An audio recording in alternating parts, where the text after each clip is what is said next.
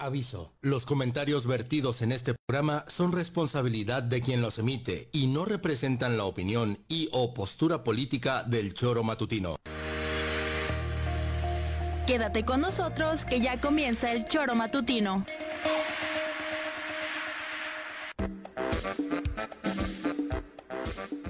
Somos quienes alegramos tus mañanas. Interactúa con nosotros y búscanos en nuestras redes sociales como El Choro Matutino. Sintonízanos desde nuestra página web www.elchoromatutino.com y llámanos a cabina al 777-311-6050, de lunes a viernes, de 7 a 9 de la mañana, por Radio Desafío y también por Irradia FM 103.7. Somos la mejor revista informativa del país. Somos...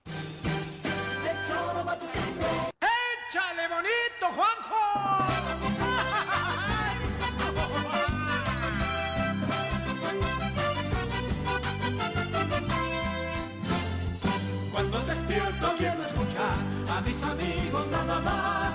Mañana quiero escuchar a Juanjo y nada más. En el choro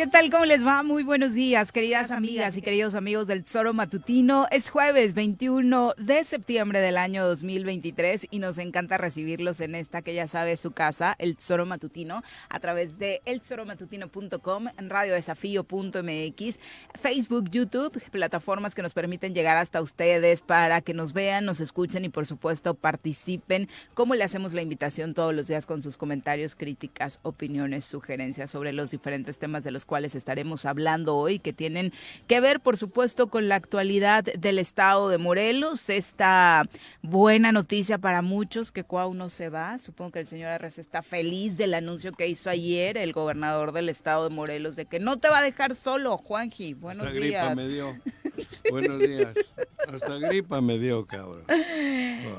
Voy a hacer lo que Morina me diga, dice Cuau. ¿Que le diga a quién? Morena. Ah, Morena. Ah, yo creí que el presidente, el que la ha salvado. El que me ha ayudado, el que me ha salvado. Se suele decir, ¿no? sobreentiende, ¿no? Bueno, ni modo, pues a jodernos otro año. No, pero se va a ir. Un sí, se va a ir un rato. Va a ir con Le Claudia Sheinbaum ah. a hacer campaña. Ah, bueno, una cosa es que siga descuidando sus actividades como No, gobernador por, irse a hacer Bueno, campaña y otra que, por eso, y otra que deje el cargo como tal, ¿no? Nunca ha estado. No, pero ellos andan manejando la situación en Morena, ¿no? Están cal- haciendo cálculos. Hoy creen que sí, mañana creen que no, que les alcanzan los números, que no, que Cuauhtémoc ya no ayuda, que ya no empuja, que se, se van dando cuenta. ¿Te refieres ellos. al, al eh, Morena Nacional? Sí, Mm. Morena Nacional. No, aquí qué. Y entonces ellos mismos hacen valoraciones, ¿no? Y se están dando cuenta pues que Pues sus valoraciones no han sido muy atinadas. No, bueno, pero por eso traen dudas. Por eso un día dice él una cosa y al día siguiente dice otra, ¿no? Dependiendo cómo interpreten en esa cúpula con Mario Delgado y todo su entorno, supongo, ¿no? Algunos le dirán, oye Mario, que este güey ya no ayuda, este perjudica. Sí, pero ya no le podemos decir que no, hay que, ¿cómo le decimos? Vamos a llevarle suave, porque ya ves que está medio loco. Bueno, y algunas de las lecturas hablan de que la concesión después de que dijo que no va a competir por la jefatura de la Ciudad de México es que le dejan mano libre para hacer lo que quiera con las candidaturas en Morelos, ¿no? Que No tampoco creo. creo. que su peso No. sea a ese nivel como para llegar, pegar un eso manotazo en la creo. mesa y decir las cosas se hacen como yo quiero. O sea, eso hoy con sus números y con sus escándalos y Yo todo lo que ha perjudicado al Yo más bien mm, es lo que te- bueno, pero que- Pepe, ¿cómo te va? Muy buenos Pepe, días. anda encabronado. Hola. Hola, Juanjo Viri. Me diste una ¿Me noticia escucha ahí triste. medio? Ya, ahí está. Ahora sí, perfecto. Pues es que eh, nos estamos eh, eh, enterando en este momento. Bueno, lo tengo que, que decir así. La semana pasada, cuando previ, después a que llegara el nuevo este, fiscal anticorrupción, de que fuera nombrado este nuevo Isaías fiscal, Rodríguez.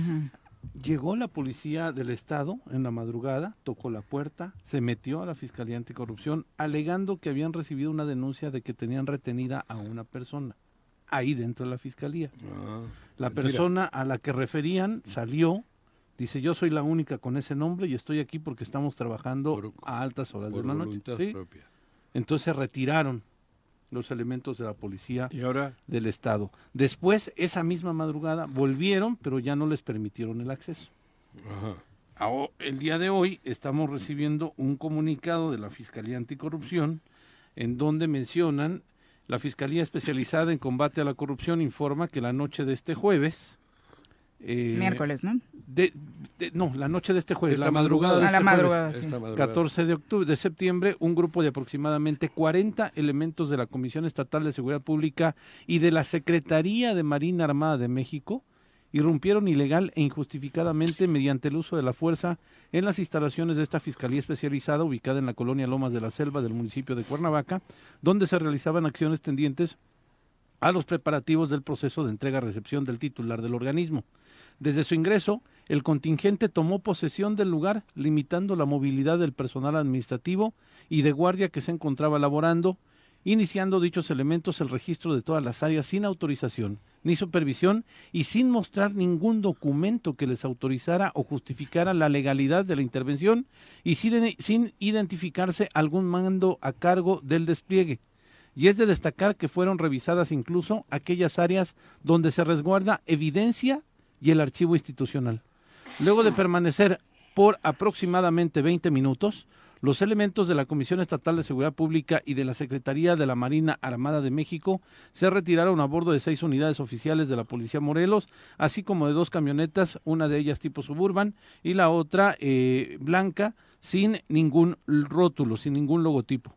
Ante este atropello se dio inicio a la investigación respectiva para el esclarecimiento de los hechos, pues además de ilegal, del ilegal ingreso a las instalaciones de este órgano constitucional autónoma, a su retiro, personal de la Fiscalía Anticorrupción realizó una revisión de las instalaciones donde se advirtió la ausencia de, de distintos objetos y documentos, entre los que destacan el dispositivo de almacenamiento de las videograbaciones de las cámaras de seguridad de las instalaciones. Llegó la Marina, llegó la Comisión Estatal de Seguridad Pública a la Fiscalía Anticorrupción Entró así, se metieron judicial ni nada. sin ninguna orden. Pues andarán buscando las carpetas de Cuauhtémoc. ¿Será? ¿Cuáles Yo creo que más bien va por ahí.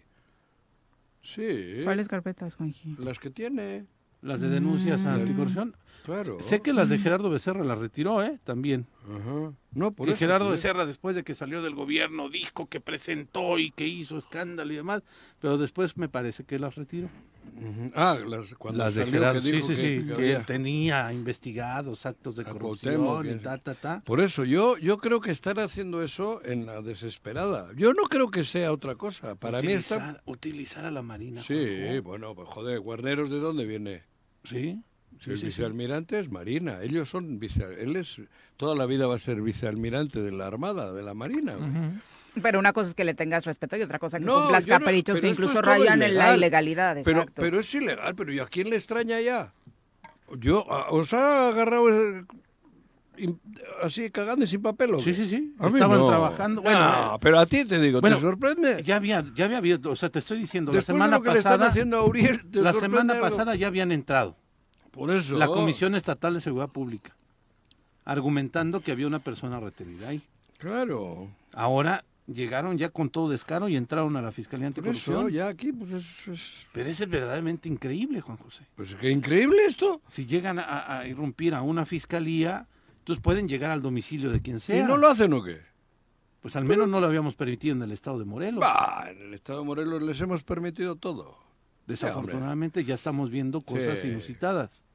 Somos un granito en la inmensidad de México. Y a este granito le hace lo que les pega. Somos el laboratorio. Hagan las pruebas en Morelos, porque ahí no hay pedo, nadie va a decir nada. Y están haciendo las pruebas aquí. Y lo cierto también es que de pronto resulta lo más fácil decir, ay, es por los contactos de guarneros. No sabemos si es de mutuo propio, Juan José. ¿Cómo de y que pro- propio de sí, que ni siquiera tiene que intervenir guarneros y la orden viene de más arriba para proteger a Bueno. este hombre. O sea, porque lo más fácil es decir, ay, está haciéndolo todo No, Cuauhtémoc. pero o quiero sea, decir ¿quién que se lo aquí está al frente permitiendo? de la seguridad tienen un vicealmirante de la Marina Sí. y en casi todos los lugares. No, Y, y está rodeado de marinos. Por eso, Sí, y todos los aeropuertos son ahí. marina, los puertos son marina, o sea, el, el país está militarizado, por eso digo que Eh, les pero no se manda solo.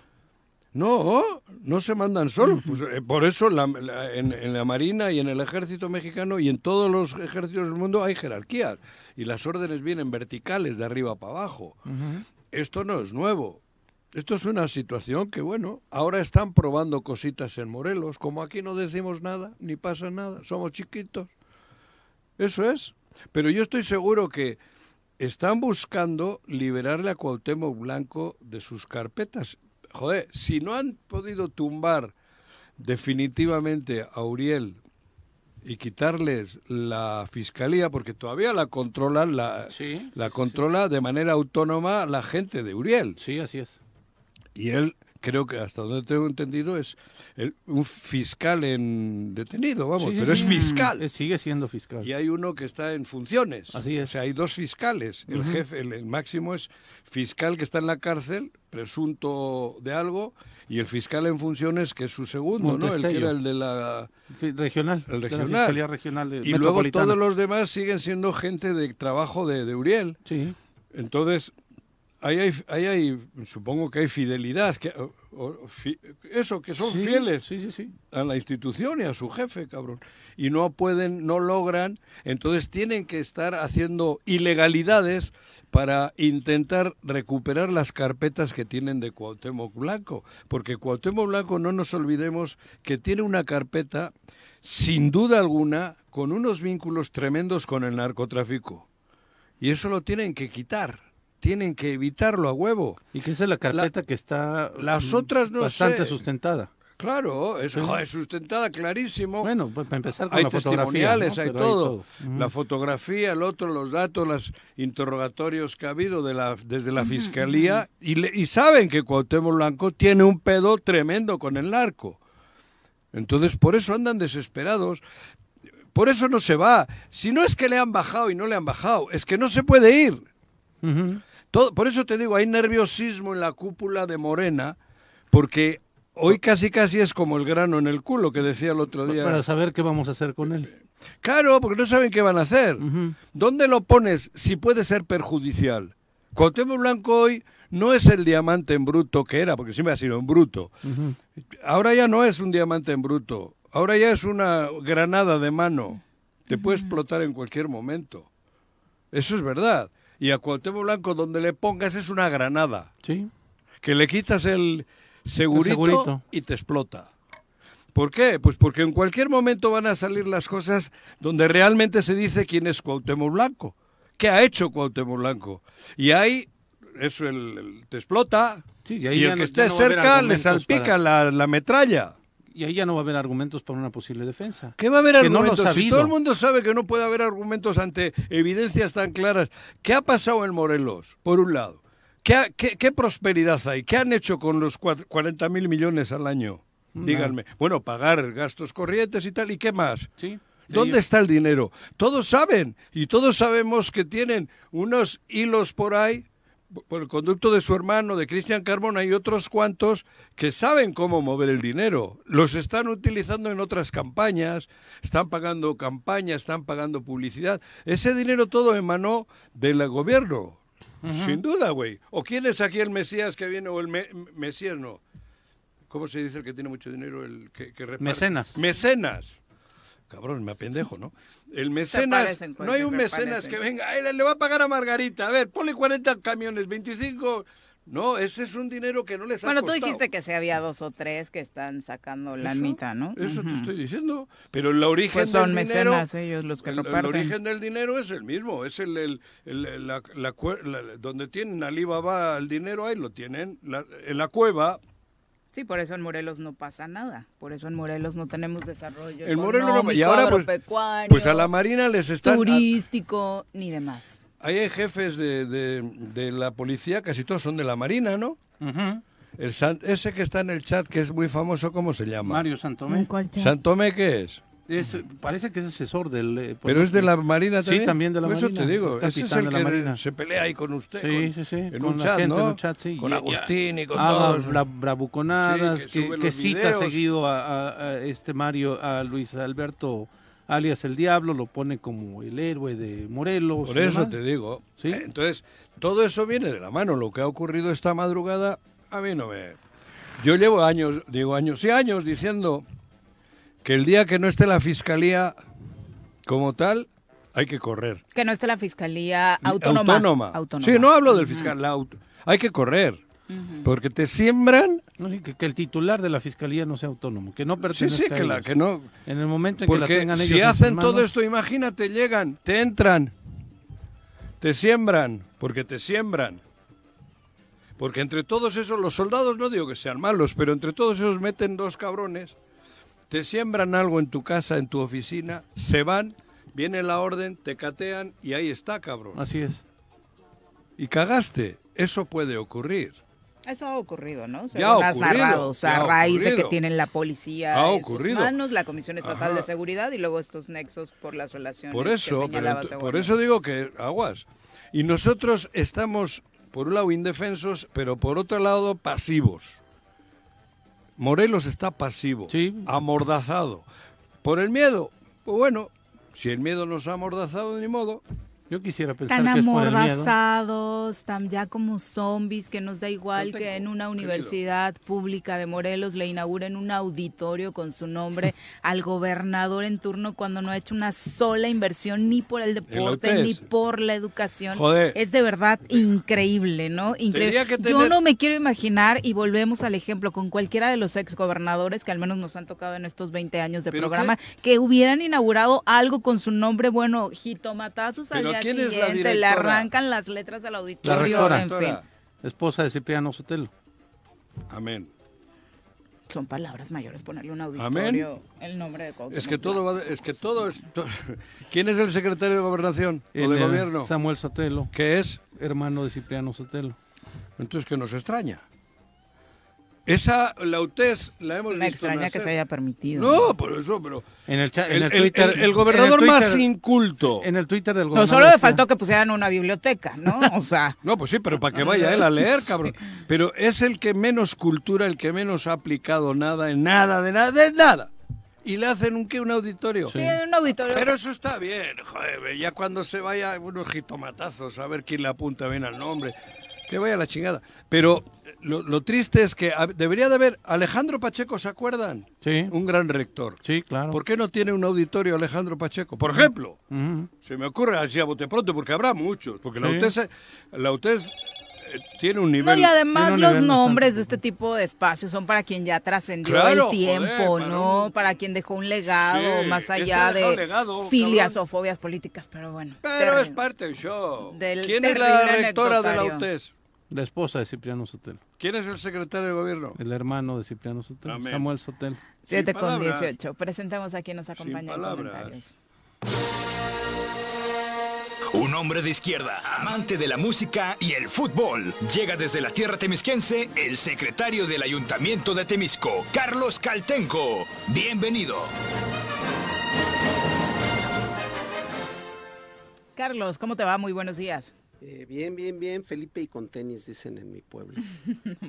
Bienvenido. Feliz y contento porque creo que eh, pues no nos equivocábamos tanto cuando dijimos que, que las reglas en el partido pues, iban a dar orden, Sobre la convocatoria. garantizar unidad, etcétera, etcétera. ¿Te parece que así Y también lo están estructura. logrando? Sí, sí, porque eh, bueno, la idea es que se midan en encuesta. Mario Delgado lo ha dejado en claro. La encuesta y la tómbola van a ser los métodos.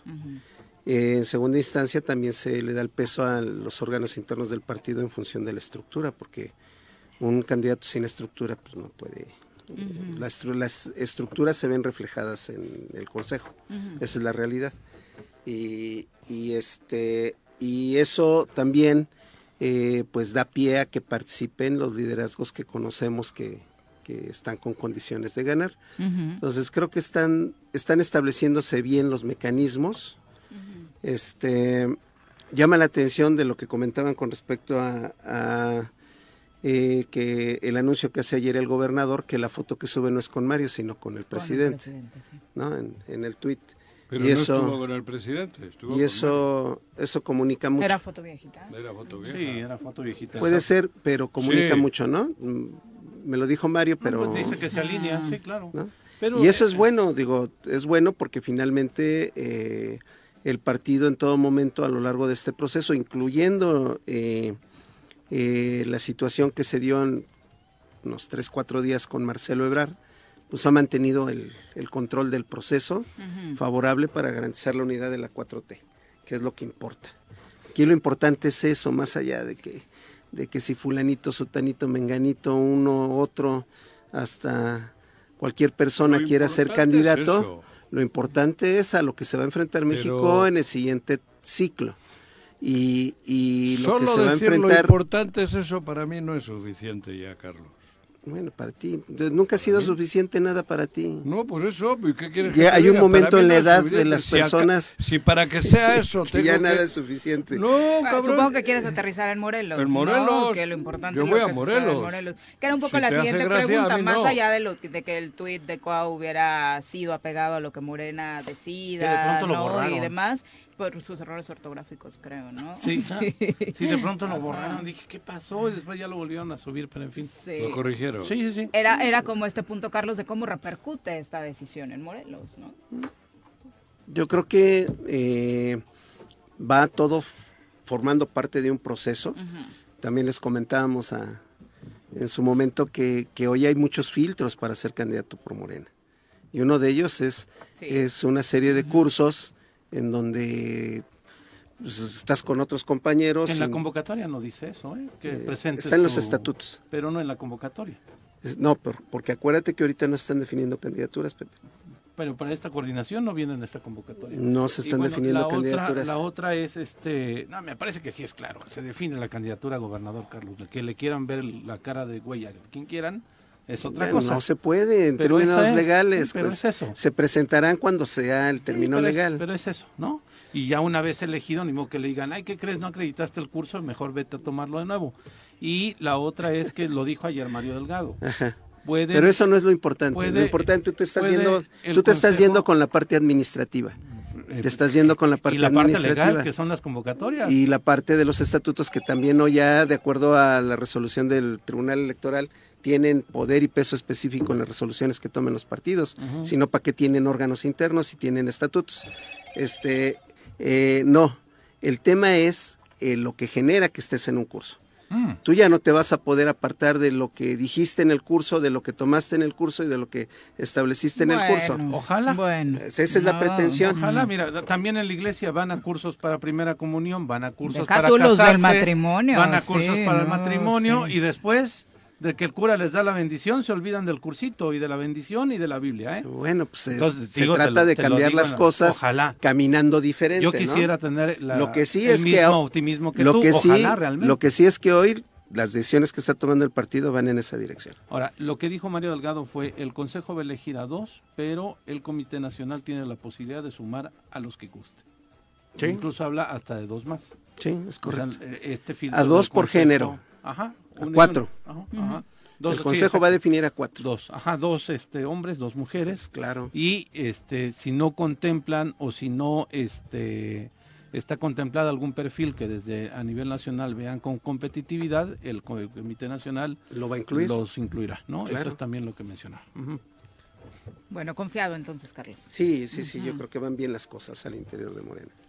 Aunque a Juanjo no le guste. Yo- yo- No le parece No, suficiente, dijo. No, le parece quiero opinar suficiente. ya, con lo que me has dicho tengo suficiente. ¿Para qué hablo? ¿Ya estás haciendo berrinche otra vez? No, berrincho Ah, no, cabrón. Yo tengo a ver, todos Otros los días de la datos. semana. ¿Para qué peleo hoy? Tengo otros datos, dice Juan. No, claro que tengo otros datos. A mí que se juegue con Morelos, ayer lo dije, para mí primero es Morelos y luego México. Y punto. Sí, Y muchos Yo no radioescuchas también, por lo que estoy leyendo ahora. Yo no tengo Ponemos otra. sus comentarios en... Si para que le vaya bien a México le tiene que afectar a Morelos en negativo, no estoy de acuerdo. Venga de donde venga. ¿Eso? Sin Si más. para que a la colonia le vaya bien, ¿me tienen que chingar mi casa? No. No acepto. ¿Tú, ¿Tú esperabas que se separara del cargo ya mañana? ¿Quién?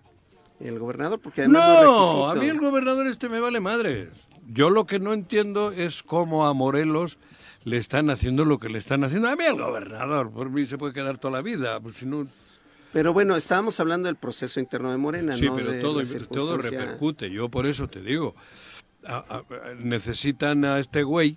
Me, me preocupa más, por ejemplo, este, esto ¿Qué? que comentaba Pepe con respecto a lo que sucedió ayer en Eso- la Fiscalía Anticorrupción. Eso me preocupa a mí. O sea, a eso me refiero, Carlos. El uso faccioso de las instituciones Eso, es lo en peor Morelos. que puede ocurrir en una Y eso está ocurriendo en sociedad Morelos. y en un estado democrático. Y, la- A eso. y las instituciones policiales y militares, que es lo más Es delicado, correcto. que es a donde no queremos llegar. ¿no? Eso, a eso me refiero. Todo lo demás, por mí, digo, yo no soy de Morena. Simpatizo a muerte con la 4T, pero si Morena permite esto que se está haciendo en Morelos, yo no estoy de acuerdo. No estoy de acuerdo. Si a mí me dicen que ayer vino con una orden judicial y agarraron dentro 40 kilos de coca, va cabrón. Pero que yo ya sé por qué entraron ilegalmente. Le están salvando el pellejo a Cuauhtémoc Blanco.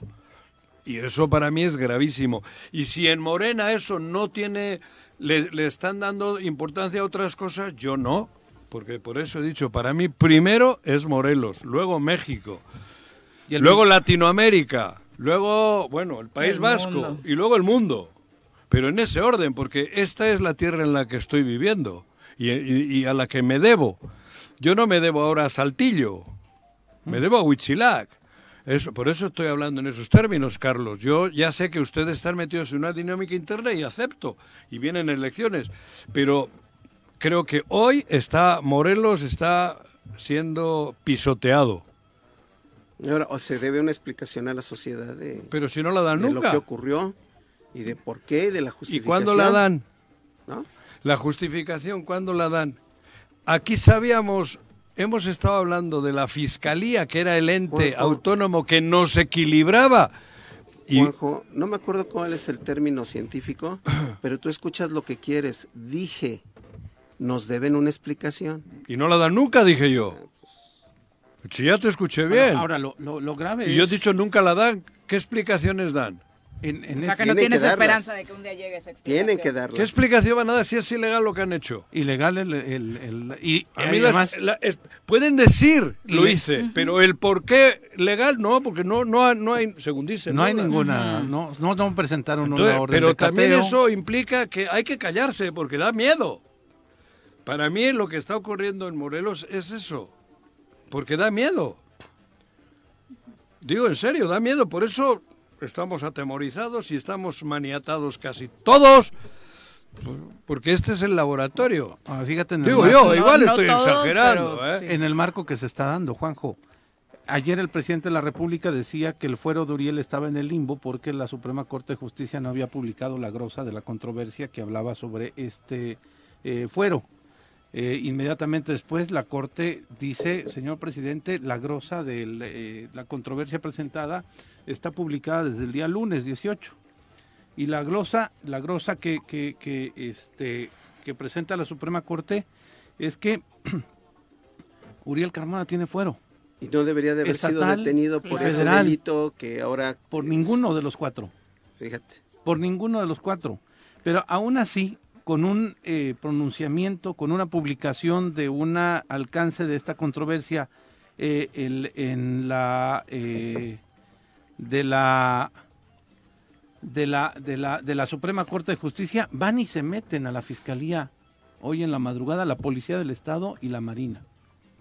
O sea, A la vulnerando la institución. Sí, a la Fiscalía Anticorrupción. Que no es la misma que la No Fiscalía... es la misma que la Fiscalía General del Estado, que es la- donde No, está. digo, está bien. Sí, El clima está enrarecido, pero son dos cosas diferentes. Sí, sí, sí, pero aún así llegan a una oficina Diferentes, pero tienen que ver por los, autónomo. los organismos Sí, incluso claro. involucrados, Carlos. O sea, no es ajeno ni casualidad que estén sucediendo al mismo tiempo este tipo de cosas, ¿no?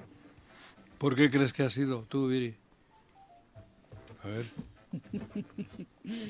Dime, Porque hay un Por- interés en común.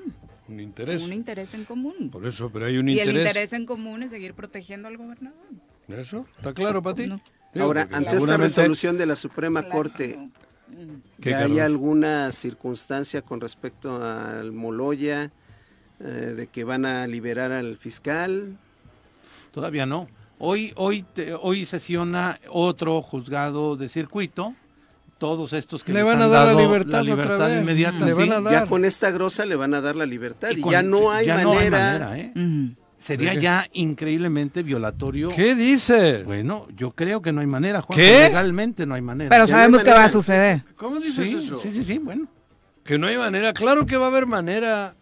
Uriel no sale de la cárcel hasta que Cuauhtémoc Blanco esté libre de todo pedo. Y ya déjense, cabrón. Qué delicado. Bueno, yo, yo quiero confiar que todavía nuestra ley y las instituciones tendrán que hacer las cosas bien y no van a estar utilizando instituciones para seguir. Yo creo que ante una detenido resolución así de la Suprema además- Corte, Juanjo, Ajá, sí, ante una resolución así de la Suprema Corte y la respuesta y la publicación de esa gro- grosa, Sí, en- Sí. este, eh, ya sería un suicidio institucional y político aferrarse a la idea de retenerlo en la cárcel. ¿Qué has dicho? Te lo voy a poner el, el jueves. El No, suicidio. yo, yo coincido con No. Carlos, ¿eh? Y Sí, ahí nos no. pones a los dos. No, es en Yo coincido serio. con Y yo, Carlos. yo lo he dicho, yo lo he sostenido. Despertaron aquí. optimistas, muchachos. No. No, o sea, con todo lo que ha sucedido. Tienen otra, otra Yo- yo- palabra, utilizaré. Ingenuos. Otra. Yo lo dije también, hoy- lo que hoy es una es la corriente de opinión generalizada es en una balanza de justicia cómo optas por darle credibilidad a un criminal confeso en el que se le encontraron pruebas que está demostrada su participación en toda una red de, crimen organizado contra un fiscal, o sea, por más pecados que tenga el fiscal Claro. de orden institucional porque estaba haciendo su chamba. ¿sí? ¿Cómo pones en la balanza que tiene más peso la- creerle a este cabrón? O sea, con todo respeto. Llevamos más de un mes con esa tendencia. Yo Sí, entendí, yo entendía, ¿Y eso lo dije yo con claridad? Sí, ya sé que lo has dicho y te felicité el otro día por, por tu sinceridad. Yo, si en este, Cuando en esta, normalmente se enoja. no, en esta situación, hoy ando un poquito bajo de pila por la Se gripa. te nota. Pero en esta situación, si me estuviesen diciendo que el, que el sistema nuestro, de la izquierda, la 4T, está defendiendo al Che Guevara, que el Che Guevara fuese Cuauhtémoc Blanco, diría puta, hasta ahí. Pero está defendiendo a un sinvergüenza. Es lo que, por eso es lo que me duele todavía más, Carlos. Insisto, si hubiese un fenómeno, díganme un mexicano, Emiliano Zapata, no, alguien más reciente así de un luchador social, una gente buena. Algunos de los Levarón, Javier Sicilia. Bueno, je- X, no, Llevaron. no, lo llevaron también No, tiene no, no, cola. no, no. Alguien, alguien de izquierdas, bueno, eh, Cualquier madre buscadora. cualquier Bien, madre buscadora, Sí, bien, bien, bien. gobernadora de Morelos. Y que el sistema nuestro, el que está ahora encaminando hacia la 4T, lo, pro- la ayudase, entiendo. Pero estamos ayudando a un sinvergüenza tamaño del mundo, cabrón. Eso es lo que me jode. Y que está en una fotografía Porque con en, criminales. en- en una situación donde la injusticia fuese al revés, estaría yo volcado con lo que se está apoyando en este caso. Pero no, estamos, están queriendo defender al sinvergüenza más grande que ha gobernado Morelos. No me hablo, ya no hablo del país. Este es el sinvergüenza más grande que ha gobernado Morelos. Cabrón, eso es lo que me retuerce el estómago. Sí, claro. Y no tengo ningún pero en decirlo. Porque, insisto, si fuese una señora, una mamá de una que está... Luchadora Una social. luchadora claro. social, cabrón. Defensora de derechos humanos, No sé, sí. Islol, cabrón. Puta, Islol Cielo. La apoyo, pero estamos, están haciendo algo inverosímil. Están queriendo proteger y salvar y llevarlo de producto de venta a un sinvergüenza. Entonces, ¿qué hago, cabrón? Es que por eso a veces hasta me, me, me- me extralimito, Carlos, Del enojo, de del la enojo, frustración, de, la frustración. Porque están de- queriendo salvar y defender a un sinvergüenza. No le quiero poner otros apelativos, porque seré- seguramente me puede caer la marina, cabrón. Aquí. Cállate, toco No, madera. es una broma. 7 con Es una 34 broma. Joder, es que es en serio, güey. No, es que es, que es, es inaudito lo que ¿Alguien del auditorio Inaudito. me puede decir lo contrario? ¿Me puede llamar alguien y decir, Juanjo, estás muy equivocado? ¿Me puede, y digo y lo acepto, ¿eh? Que me convenzan de que lo que estoy diciendo yo no está sensato. Digo, repito, si fuese un gran líder luchador, una persona que está haciendo lo imposible por defender al pueblo, aunque haya sido futbolista, ¿eh? porque los, ah, joder, Sócrates fue un futbolista brasileño que, que- que dio la vida por, el, por Brasil, cabrón. No sé si se acuerdan de Sócrates. Sí, claro, de tu época. De mi época, Sócrates, y fue un luchador un- un- del Partido Comunista. Bueno, pero eso te quiero decir. Y aquí no, cabrón. Perdón, Carlos, esa es un poco mi, mi, mi, mi situación en cuanto a Morelos. Por eso he dicho, para mí primero es Morelos. Bueno, Son las va, 7 con ya dejo de hablar 35. de monólogo. Vamos a pausa, regresamos. Bueno, bueno, Bueno. Bueno, ¿quién habla? El choro matutino, buenos días. Contáctanos, dinos tus comentarios, opiniones, saludos o el choro que nos quieras echar. Márcanos a cabina 311 6050. Súbale por Juárez, Calvario, atravieso Avenida Morelos. Sí, sí se va recorriendo, por favor. Por favor, pero rapidito que ya va a empezar el choro.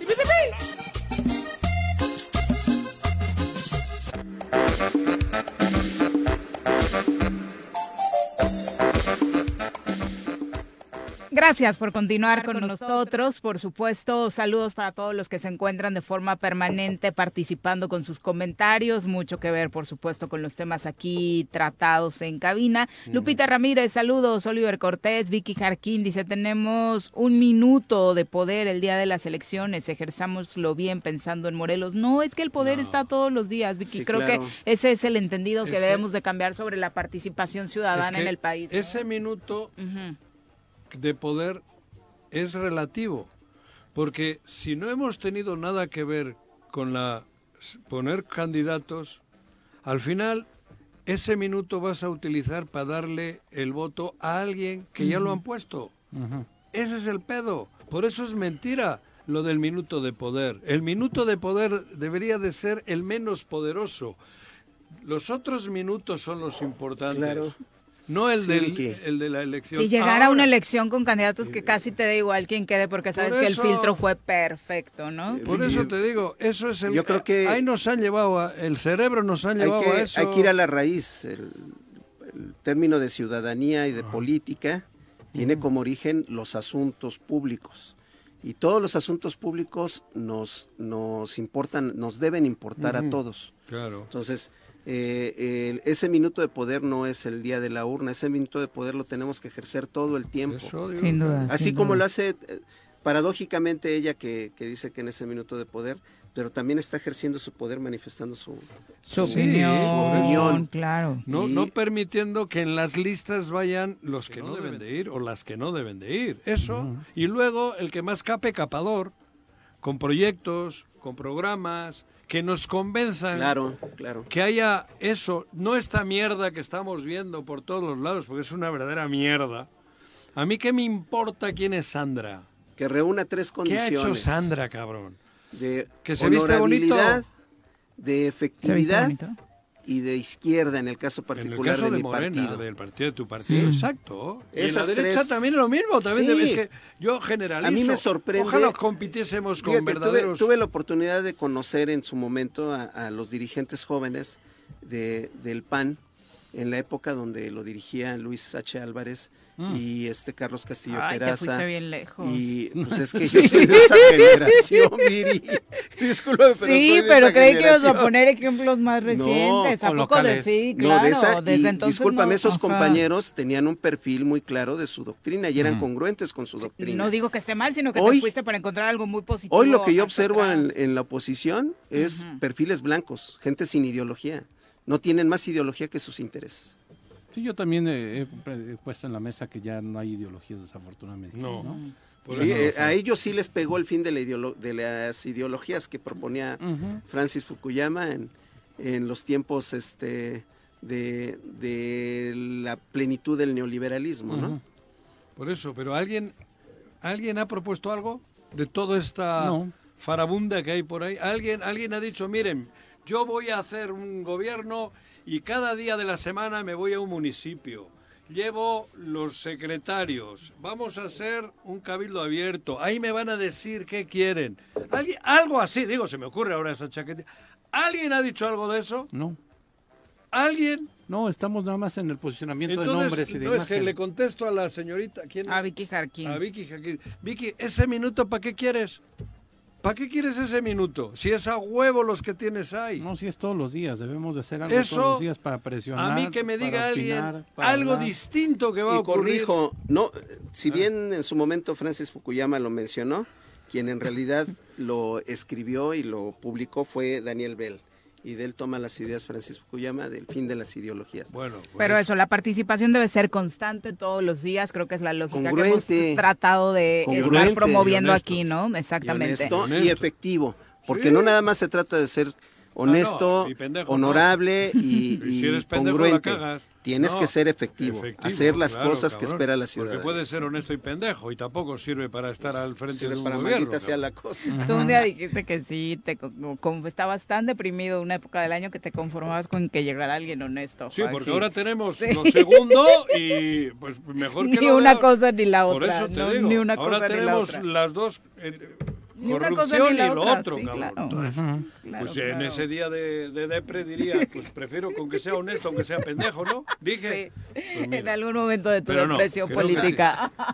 Ahora sí pide las dos, me gusta eso, Juanqui. José Luis Ríos, un abrazo. Profe Arnaldo Pozas, Chacho Matar, Robert Vargas dice, todo esto que están analizando viene desde el gobierno de la Ciudad de México, el caso del fiscal, por eso que no llegue Claudia, esto es lo que nos espera con ella, dice Robert No, hay, Vargas. hay, hay, hay- yo creo que es muy simple el, el análisis que acaba de hacer. Claudia Yo- ya no era jefa de gobierno, además. Bueno, sí, está, Ah, sí sí, hizo es- sí se subió al sí, barco claro, ella. claro. Le sirvió en su campaña, ¿no? Pero bueno, el- a mí lo que me a, a mí me preocupan los morelenses. A mí estoy cansado ya de decir lo mismo. Me preocupa eso que hay dos millones de personas que ya entregamos la cuchara, ya tiramos la toalla. Entonces, como ya han visto que tiramos la toalla, dicen este terreno es nuestro. Fértil para nosotros. Pero nuestro, de ellos, de quien sea, ¿eh? Sí. Aquí vamos a hacer laboratorio, porque no importa. Chernobyl, aunque explote la central, aquí no hay Aquí no pasa nada. No, no, Sí. los ciudadanos Podemos hacer que- lo Nos que vale. Exacto. Sí. Y eso es lo que yo no quiero. Yo quiero que Morelos se sienta vivo. Sí, porque Como- bajo como un escenario yo. Yo como sé- ese, como Chernobyl, es para los ciudadanos de hoy y para los de mañana. vivo, Carlos. Y hay gobiernos de la 4T en Morelos que están haciendo bien las cosas. Tampoco es una situación. Nada más te doy un dato. eh, porque además Morelos ha sido muy reforzado y fortalecido por el gobierno federal. Esa es una realidad. Es, es eh, hay dos estados que se han llevado la mayor parte de las obras de, de Sedatu, por ejemplo, y uno es Morelos. Ahí tiene, tiene un gran fuerza, o sea, es más allá que su gobierno estatal, la verdad. 7 con 47, vamos a entrevista. Nos acompaña a través de la línea telefónica el diputado local, Eliasip Polanco, a quien recibimos con muchísimo gusto. Diputado, ¿cómo te va? Buen día. Hola, Viri, buenos días. Mucho gusto, Juanjo, Pepe. Dos. Carlos Caltenco por ¿Cómo aquí en cabina también. Hola, Carlos. Buenos días. Buenos días, diputado. Diputado, conocer parte del proceso que se ha estado llevando a cabo en el Congreso del Estado de Morelos para el registro, en primer lugar, de quienes aspiran a ocupar un lugar como magistrados o magistradas. Sí, Viri, este, el día, eh, entiendo yo que el- fue el martes, eh, se eh, venció ya el, el plazo para que eh, se registraran los qui- eh, quienes así eh, han dispuesto participar en la en la convocatoria para siete magistrados del Tribunal Superior de Justicia y tres de una nueva sala en el municipio de Cuautla, con tres eh, magistraturas más. En, en total son eh, diez que eh, se han registrado. Tengo el dato de que son más de 100 en, en las dos eh, convocatorias. Eh, eh, entonces, bueno, pues eh, ahora eh, inicia el, el proceso para este entrevistas, han entregado un ensayo y pues el órgano eh, calificador, político calificador, tendrá que empezar a, a hacer su trabajo.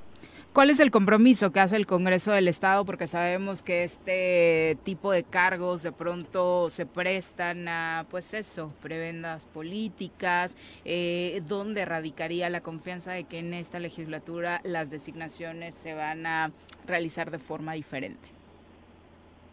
Fíjate que es algo que este, hemos platicado muy muy a fondo. Yo creo que eh, será muy importante que se conozca los más de 200 currículums. Es importante que la gente sepa quiénes este, aspiran. Creo que va a ser muy importante el compromiso que tenga este órgano calificador con las entrevistas. O sea, ¿a qué me refiero? Eh, en anteriores legislaturas veíamos entrevistas con un solo miembro de la, de la junta política. Entonces, pues resultaba quien tenga, quien, quien fuere magistrado, dicen, bueno, ¿y los demás cómo supieron que, que es una persona apta, no? Si no estuvieron en la entrevista. Entonces, el compromiso del órgano político calificador, pues es estar presente en todas las entrevistas que se den, las que sean, este, para conocer bien a bien a todos los, los pues los candidatos, los aspirantes, si así se puede llamar, el tema de que también eh, se, sea, público, ¿no? Estas entrevistas. Entonces, eh, me parece que eh, va a ser muy importante, ¿no? Al final del día, pues en Morelos todos nos conocemos, este, y será muy importante que independientemente del tema de los requisitos constitucionales, del 90, me parece, espero no equivocarme, este, los que marcan la convocatoria, pues se cumpla con este tema de transparencia también. Diputado, los tiempos, ¿cuánto tiempo van a tardar en poder entrevistar a todos los, eh, eh, los inscritos? Entiendo que algunos se inscribieron en dos, en las dos convocatorias. Eh, ¿Cuál será el, este plazo, insisto, para poder tener las entrevistas y después ya ir tomando decisiones y llegar a la votación? Sí, precisamente el día de hoy vamos a tener una reunión más tarde, porque bueno, pues tendremos que revisar bien a bien este cuánto tiempo nos llevará de acuerdo al número, ¿no? Cuánto tiempo será por entrevista. No queremos Tenemos un poquito de complicaciones con tu señal. Teléfono. Eh, diputado. Si son un montón, ¿no? Supongo que habrá un filtro para, eh, dijo 100, en cada una. Sí, sí, sí. En cada una de las... Hablaban algunos de 245 incluso, pero te digo, hay algunos que se inscribieron en dos, recordemos que... Son diferentes. Territorialmente son diferentes salas, entonces por eso recurrieron a algunos eh, perfiles a, inscribirse a las dos a las dos convocatorias. Bueno, eso quiere decir que hay muchos abogados en Morelos. y que reúnen las condiciones del, del currículum como para competir. Ojalá reúnan el perfil, ¿no? Que luego ese va a ser el primer filtro seguramente, ¿no? Los requisitos eh, técnicos y después ya las entrevistas. Eh, te escuchamos, diputado. Entonces, este, pues habrá que ver de todo este gran total, el número eh, es amplio, ver cuánto tiempo se tiene que destinar para cada entrevista y en razón de eso este pues será el tiempo, pero hay que escuchar a todos. Ahora, eh, ya lo mencionaba Viri, de que eh, pues evidentemente van a estar en el ojo del huracán y en presiones, porque pues para empezar la vida interna del Tribunal Superior de Justicia no está en su mejor momento y el que lleguen nuevos magistrados pues también pueden cambiar la correlación de fuerzas al interior, entonces puede haber presión ahí por parte de quien está eh, pues al frente del Tribunal Superior de Justicia con ustedes. Puede haber presión, ya lo ayer empezó a declarar ya Samuel Sotelo con relación a este proceso que van a tener ustedes. Y por otra parte, la campaña del hermano el gobernador que está insistiendo en que hay ofrecimiento de dinero y demás. Eh, me parece que tiene que ser un proceso bastante pulcro. Lo dice el que le gusta llamarle a los magistrados. anda, el que le gusta llamar a los magistrados sin Para dar órdenes. me parece que tiene que ser un proceso pulcro y eh, bastante transparente ante la sociedad para que eh, pues no salga desacreditado. Sí, en el primer punto ha sido muy clara la, la relación con el presidente del tribunal. No, este, no hay intervención por parte de él. Ha quedado muy claro, eso lo tengo que dejar por sentado nunca ha habido la intención de intervenir. Eh, por el otro lado, este, pues sí ha habido desde, bueno, desde que se supo que iba a haber este convocatoria, eh, pues el, el secretario de gobierno eh, pues se ha dedicado a, a, pues a ver cosas donde no las hay, ni siquiera había convocatoria y creo que ya estaba impugnando las magistraturas. Y en el otro caso, pues ya que te digo, no el chiste se cuenta solo, ¿no? Sí. Entonces, este, pues a ver qué pasa. Eh, seguramente habrá muchos amparos. De lo que se trata precisamente, y tú acabas de decir algo muy importante, Pepe, este, pues de que por nosotros no quede en tema de transparencia. Eh, el compromiso principal es con la ciudadanía, con la sociedad, de hacer las cosas distintas. Creo que lo hemos hecho en la medida de las posibilidades bien. La gente, de verdad te lo digo, eh, asiste mucho al Congreso y este eso es signo de confianza. Este saben que hemos sido eh, eh, que hemos eh, de alguna u otra manera eh, siendo hemos contrarrestado mucho de la de las cosas que ha querido hacer el ejecutivo y este y se ha generado confianza y queremos que pues la relación siga igual con, con la ciudadanía no con la gente. Hay, hay un abogado, David Hidalgo, que es especialista en temas electorales y ya ayer incluso en sus redes sociales mencionaba que ya existía una eh, amparo, una impugnación vaya a la convocatoria emitida. Pues sí, seguramente habrá, este, no solo esa, ¿no? La, la historia, los contextos en este tipo de convocatorias nos dicen que hay, este, pues muchos amparos, que, que se trata de impugnar la convocatoria. Creo que la, la convocatoria cumple, creo que estará también en nosotros el eh, salvaguardar el derecho de audiencia de todos los participantes, de todos los que aspiran, y después en el resultado, pues de acuerdo a los currículums, de acuerdo a lo que marca la Constitución, a lo que marca la propia convocatoria, pues se tiene que elegir nada más a 10 de esos más de 200. No hay otra, ¿no? Diputado, pues muchas gracias por la comunicación. Muy buenos días. Eh, Viri, eh, muy buenos días, muchas gracias por esta Candidato. Ay, ¿Cómo creí está? que no lo ibas a saludar. No, no, estoy- no quise intervenir en lo de los magistrados. Qué respetuoso. No, pero y lo digo porque yo ya la cagué una y grande. Hermano, ¿cómo estás? Bien, bien. Fíjate, con el fíjate gusto. cómo ya ando de candidato, ya no te, ya ni te ataco ni nada. Eso, ni yo a ti, ¿Qué pasó, cabrón. a ver si. Sí, estamos bueno, pues, bien. a ver, por eso. Se van a encontrar en la boleta, el ASIP. No. Juanjo. Sí, ahí te- y te voy a poner una arrastrada, güey. ¡Ah!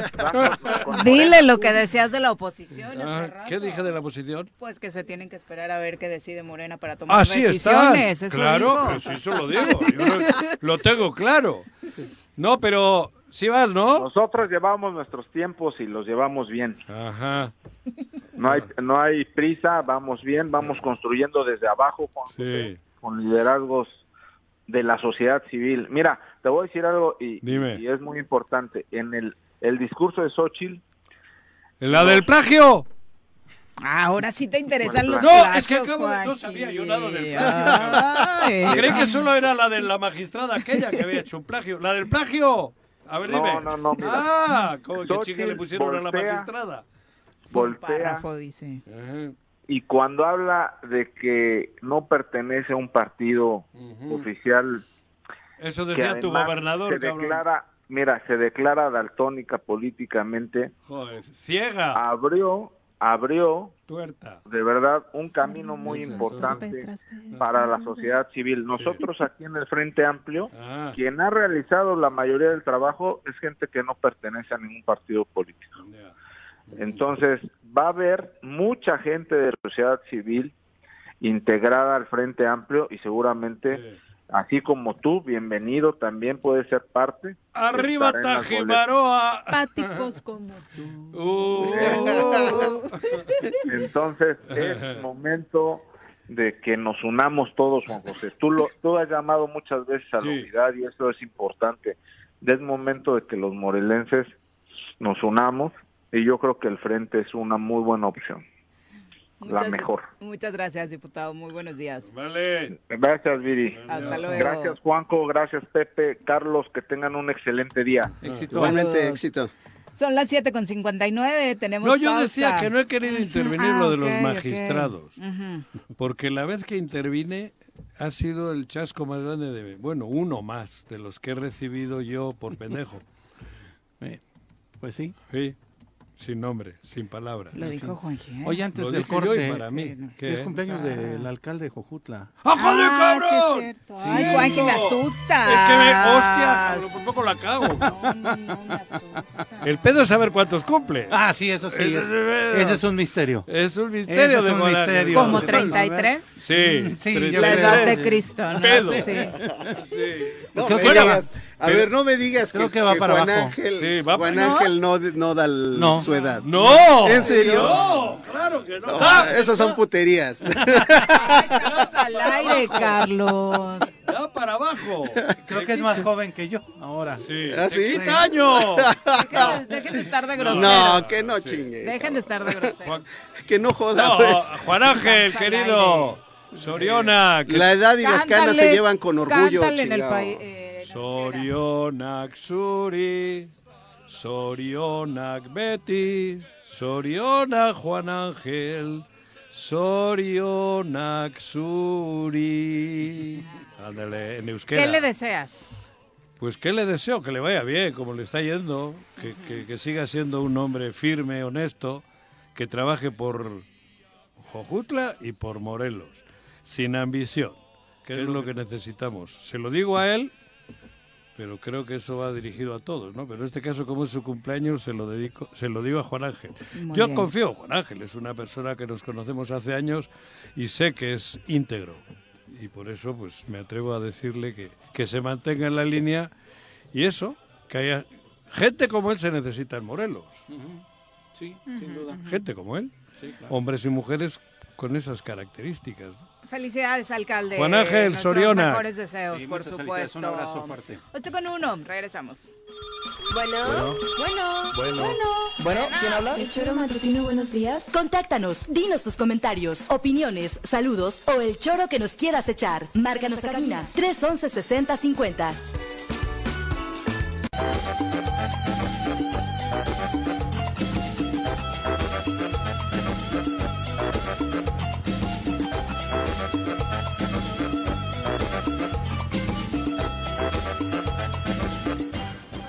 Pendientes, María Poblano, un abrazo. Arqui, Eloy Cruz, saludos. Muchas gracias Opa. por acompañarnos. Robert Vargas dice, eh, pregunta ah, sobre un convenio de rutas. Dice que hay que checar porque la 17 y la 20 hacen base en Chedraui y organizan mucho tráfico. Eh, no sé si hay... Pero en paradero ahí, Temisco. no ubico- ¿no? ¿En Chedraui? Ajá. ¿En Temisco? Ujú. Ah, no, Ujú. no hay convenio. No hay No son convenio. temas nuestros, Ujú. eh, Es pero sí interviene transporte. tránsito. Ujú.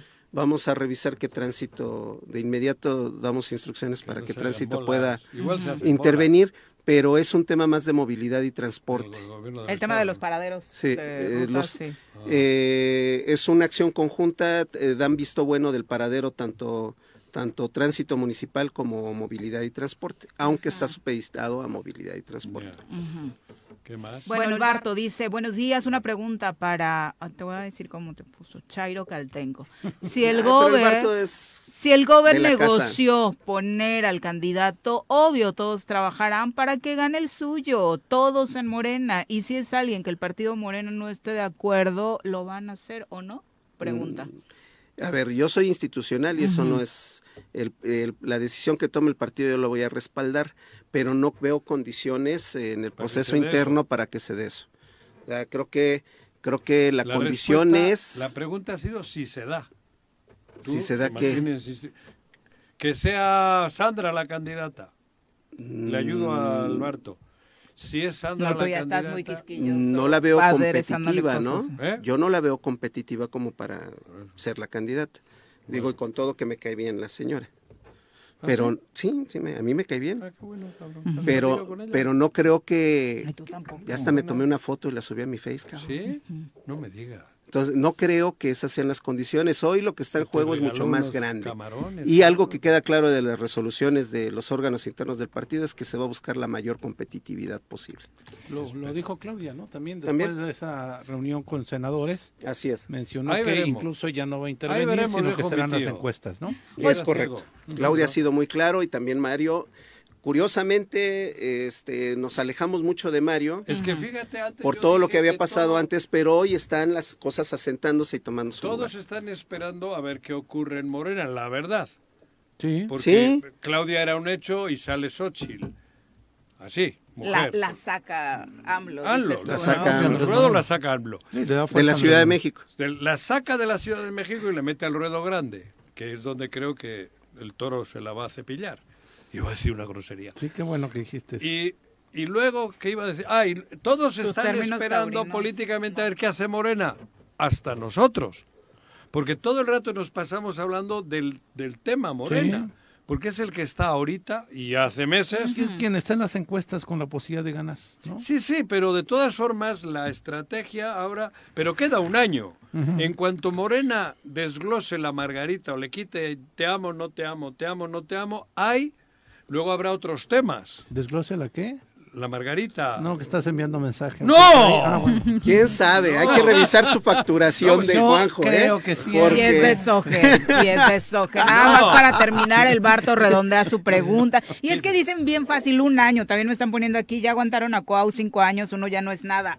Un, cada día es un suplicio, No, sí, ¿eh? Dicen muy fácil un año nada más y no saben. El Barto dice, ok, Carlos, no es competitiva, digamos, pero la van a apoyar en lugar de, por ejemplo, Mm. candidatos más rentables que podrían estar mejor posicionados. Esos son los- el- al final la encuesta va a definir quién va a ser el candidato. Como, como no hubo sorpresas en el tema de Claudia, era la más competitiva.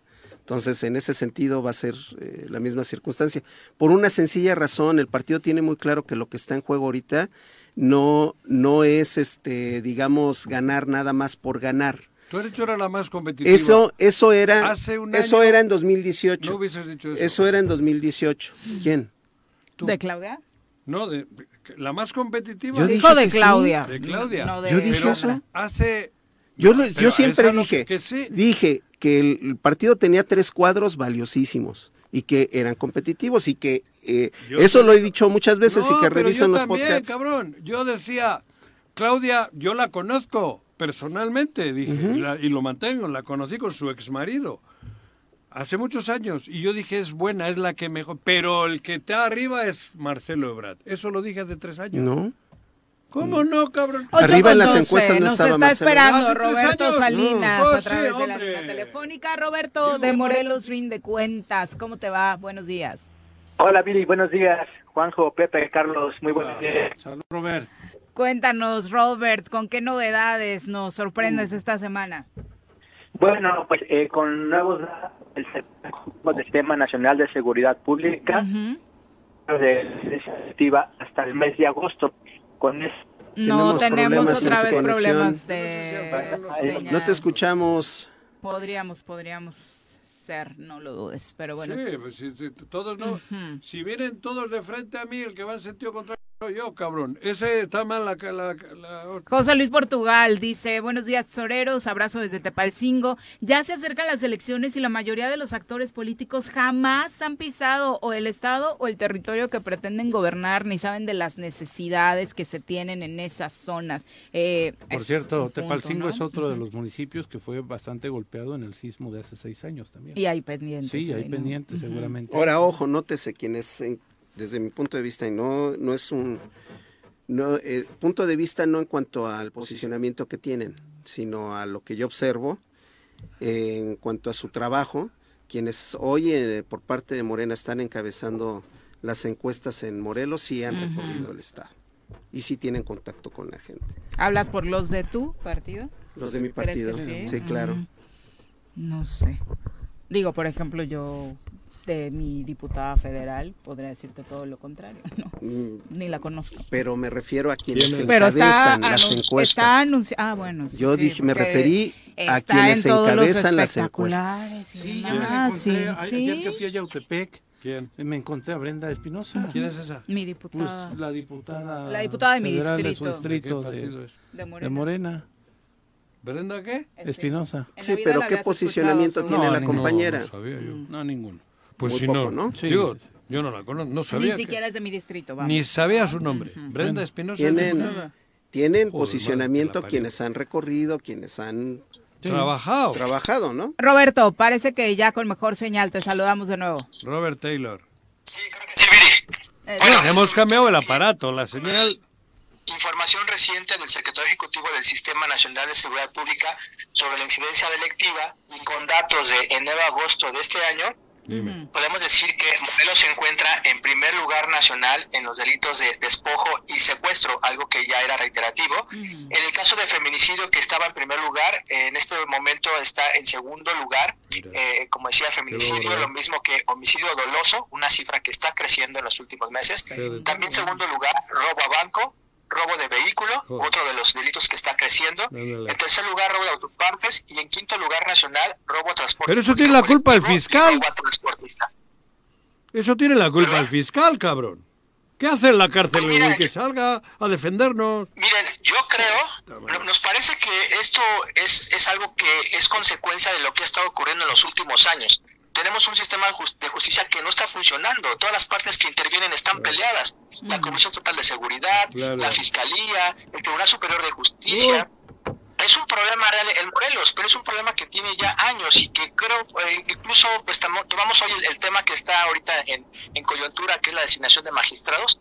Es un tema central. Si queremos seguir con una justicia como la que tenemos hasta ahora, pues que, que continúen los diputados con, la, eh, con el reparto de cargos, pero si realmente se quiere transformar y salir de los últimos lugares en los que estamos en el tema de justicia, pues necesitamos tener magistrados que sean realmente independientes y profesionales. Ahí Creo que hoy esta, esto que está pasando, pues no- nos tiene que dejar reflexionar en que no podemos continuar con una justicia que esté partidizada, que esté, que, esté en medio de la política, sino realmente quienes quieran cambiar la, forma en que se ha hecho la, la impartición de justicia, que como decía, estamos en los últimos lugares a nivel nacional y creo que es un buen momento para recomponer las cosas que suceden en Morelos. Ahora, Roberto, cada eh, vez que sacas unos datos sobre la situación delictiva en el Estado, pues nos dan escalofrío a muchos, eh, pero parece que a las autoridades no les importa. No hablamos de prevención.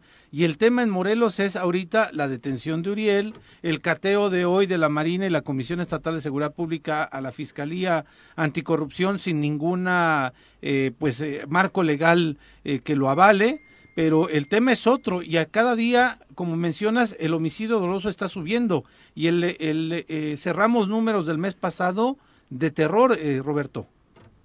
Sí, así es. En el caso de homicidio doloso, el mes de agosto fue la, la cifra récord, una cifra histórica. No se habían tenido tantos homicidios nunca como fue el mes pasado, con 144 homicidios dolosos. Esto por, eh, por arriba, cerca del 30% del segundo mes, que fue también marzo de este año, con 116 homicidios dolosos.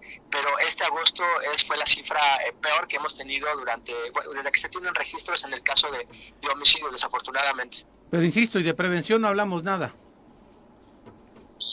Pues no, realmente vemos que, que, aunque se dice que hay coordinación, pues no vemos que hay coordinación, no vemos que hay eh, transparencia, que hay información, que hay datos. Eh, eh, pues eh, vemos ahí que eh, la Comisión Estatal de Seguridad tiene su, su estrategia, el municipio de Cuernavaca, por ejemplo, tiene que instalar cámaras también porque pues no hay comunicación entre las instancias, o sea, un doble esfuerzo y cada quien tiene que hacer su esfuerzo porque no hay una adecuada coordinación y entonces pues tenemos esos esos resultados. No hay una adecuada comunicación entre las, las instancias de seguridad estatal y municipal con la, la fiscalía no tenemos información de cuánta gente es detenida, cuántos son procesados, cuántas carpetas judicializadas hay, cuántos son liberados. Y, y esto es de lo, de lo, que hablamos, ¿no? Una falta de coordinación entre las tres instancias, mientras en otros estados hay una coordinación incluso con tecnología, donde se pueden seguir los casos desde las detenciones hasta todos los procesos con la Fiscalía, con el Tribunal Superior de Justicia. En Morelos no, en Morelos están peleados, no hay ni siquiera una unidad de apoyo al sistema de justicia penal. En Morelos es uno de los tres estados que no tiene esta unidad de coordinación. Entonces creo que con eso se puede entender que la justicia en Morelos pues está en manos de la política. Total y absolutamente y preocupante que en temas que nos han lastimado durante prácticamente todo el sexenio donde hemos estado punteando no haya ningún avance. Eh, hablo le mandaba- particularmente del tema del feminicidio. Sí, es un tema que, que está, estamos en segundo lugar. Eh, me parece que ahí fue Colima es el que El primero, sí. el primer lugar, pero pues estamos en los primeros lugares a nivel nacional y en cualquier momento eh, también el, el, el homicidio, el homicidio doloso puede convertirse en primer lugar, lo mismo que el robo de vehículo. Entonces, eh, la verdad es que es preocupante que haya un incremento en varios delitos durante este año y bueno, lo que hemos visto, por ejemplo, retomando ahorita que está Carlos y no es porque él esté ahí, eh, Temisco es uno de los municipios que hemos visto que ha tenido descensos en varios delitos y que quizá habrá que ver cómo le están haciendo, pues para que también eso se pueda mostrar hacia, hacia otros municipios, hacia el Estado, para ver qué está ocurriendo en este caso, para que pueda bajar el índice. Pero el resto de los municipios está incrementando el número de delitos. Ya te ganaste un café, cabrón. No, es que lo hemos dicho y nosotros, bueno, tratamos de ser congruentes. Qué bueno que Roberto tiene los números. Este, eh, el tema es mejorar el estado de fuerza. No hay de otra. Todas las policías de todos los municipios del estado, así como las, la- los cuerpos de policía de la CES, están disminuidos. Han ido cayendo paulatinamente. Una, un- uno de los factores fue los controles tan lentos y tan estrictos para la acreditación de, de- y la formación policial y el otro tema es este eh, los ciclos que, que se van dando con los policías de que se jubilan salen etcétera etcétera Eh, nosotros hem- nos hemos enfocado y lo mencioné creo que hace tres semanas aquí eh, eh, nos hemos enfocado en, en recuperar el estado de fuerza. Eso tiene que ver con que tengas más patrullas tengas videovigilancia Sí, pero- tengas eh, reclutamiento de nuevos policías. Robert- Y también he manifestado que la coordinación a veces no ayuda mucho porque de repente mandan a los a nosotros que recuperamos estado de fuerza, los Nos mandan mandan a a otros lados, este a nuestros elementos, entonces no nos ayuda mucho cuando tenemos necesidades en el mismo Roberto- Temisco, pero va por ahí, mejorar el estado de fuerza. Comen- Comentaba Roberto que pues que la delincuencia en general cabalga con una libertad absoluta. Si por un lado yo soy delincuente y veo que a uno que estaba delinquiendo al lado mío lo sueltan los jueces y luego encima lo llevan casi de héroe, digo, pues puta, esta es mi cancha, aquí juego yo, solo tengo que pactar luego con el poder, por lo que se ve. Entonces estamos jodidos, ¿no?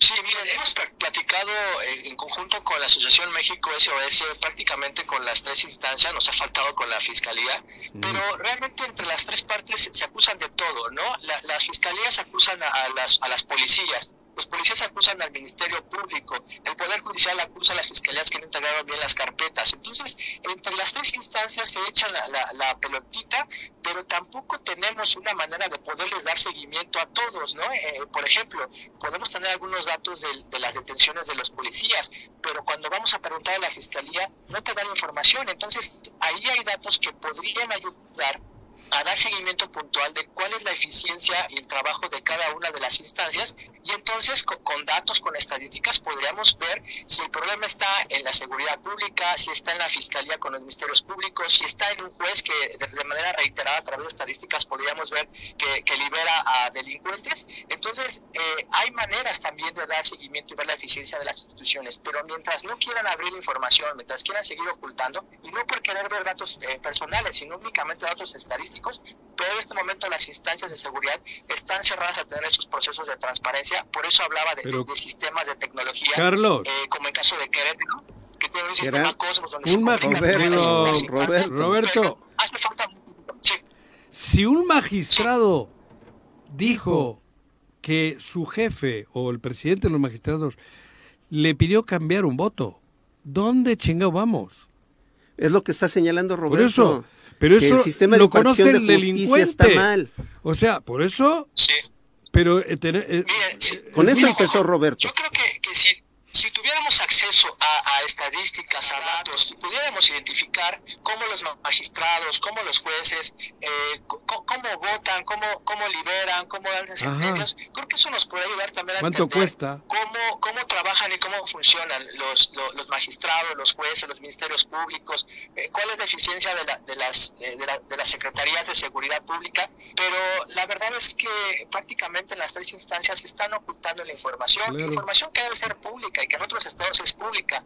Entonces yo creo que eh, mientras sigan ocultando la información, pues la verdad es que no podemos ponernos de apoyar o ponernos de parte de ningún lado porque no han sido eh, transparentes en su actuar. Entonces, creo que para este, este tema de la justicia, tenemos que empujar a que las tres partes que tienen que ver con la justicia eh, trabajen mejor, sean más eficientes, le inviertan en tecnología, le inviertan en, capacitación, porque, pues como decía, estamos en los últimos lugares a nivel nacional, tristemente en justicia, y por eso también creemos que hoy hay que poner la atención de todos los morelenses en las designaciones del Congreso, porque si tenemos otra vez cuates y cuotas y amigos y, asesores de diputados y, familiares de políticos, no vamos a avanzar en el tema de justicia en el Estado. Vamos a, estar otros 14 años más porque estas eh, asignaciones son de 14 años, es con un sistema de justicia politizado. Lo que sigue siendo terrible, por supuesto, la cantidad de vidas que, se, siguen perdiendo, la cantidad de familias lastimadas en su patrimonio por las pérdidas alrededor, con todo lo que generan este tipo de delitos. Eso es lo que realmente nos sigue lastimando y en medio, como cereza del pastel, auditorios eh, inaugurados con el nombre de nuestro flamante. Pero he visto ahora, no le han puesto San es que no se, no se, trata solamente de, de, cargos, ¿no? De designaciones, de sueldos de 100 mil Es el sistema. Es, es, el problema es que esas designaciones dependen la vida de las personas, la libertad, el patrimonio, como tú decías, Vivi, dependen muchas cosas, ¿no? Hay gente que quiere acceder a la justicia, pero si no tiene contactos, si no tiene recursos para, para pues, dar en sobornos, pues no, no tiene la justicia. Entonces, por eso tenemos que cambiar cosas tan importantes de designaciones, porque eso dependerá de la justicia para los próximos al menos 14 años. Yo coincido totalmente, es necesaria una reforma profunda al Poder Judicial. Muchas gracias, Roberto. Gracias a ustedes, saludos, buen día. Saludos. Buenos días. Buen día. Son las 8 Somos el peor estado del país. Pues, promediando por densidad poblacional, o sea, Yo de quiero... locura. ¿Tú querías que le pusieran San Cuauhtémoc? San Cuauhtémoc. ¿Sí? Eso en una capilla, tal vez, el obispo. Pues es como una capilla, cabrón. Pero yo a Cuauhtémoc, ¿sabes a dónde? Yo tengo ganas de... No me llevo bien con los franceses, cabrón. Uh -huh.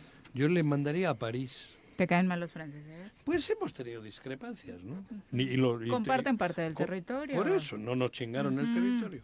Yo a Cuauhtémoc le mandaba o a Madrid uh -huh. o a París. A París. Para que les den la madre. Güey. Ah, bueno, es que los ultras derechistas no, parisinos yo, andan muy intensos. Pero yo, cabrón, como traigo por ahí con el poder de Madrid. Trae atorado. Pero sería una gran manda... descortesía nuestra que ellos nos mandaron a Guiñac y nosotros le mandemos a Cuauhtémoc. O sea, no estaría como muy equilibrada la cosa le, en ningún quedaría, sentido. Quedaríamos, a deber. quedaríamos muy mal, quedaríamos muy Pagaba mal. unos euros y le mandaba a París. Güey. En no, seis pues años sí. le da, se, cae, se, cae la Torre Eiffel. La bueno, la vende. La descortesía México no puede Ulises ser la vende, la Torre Eiffel. Son las 8 con 21, volvemos. Y el otro igual. Bueno, bueno, bueno. Bueno, bueno.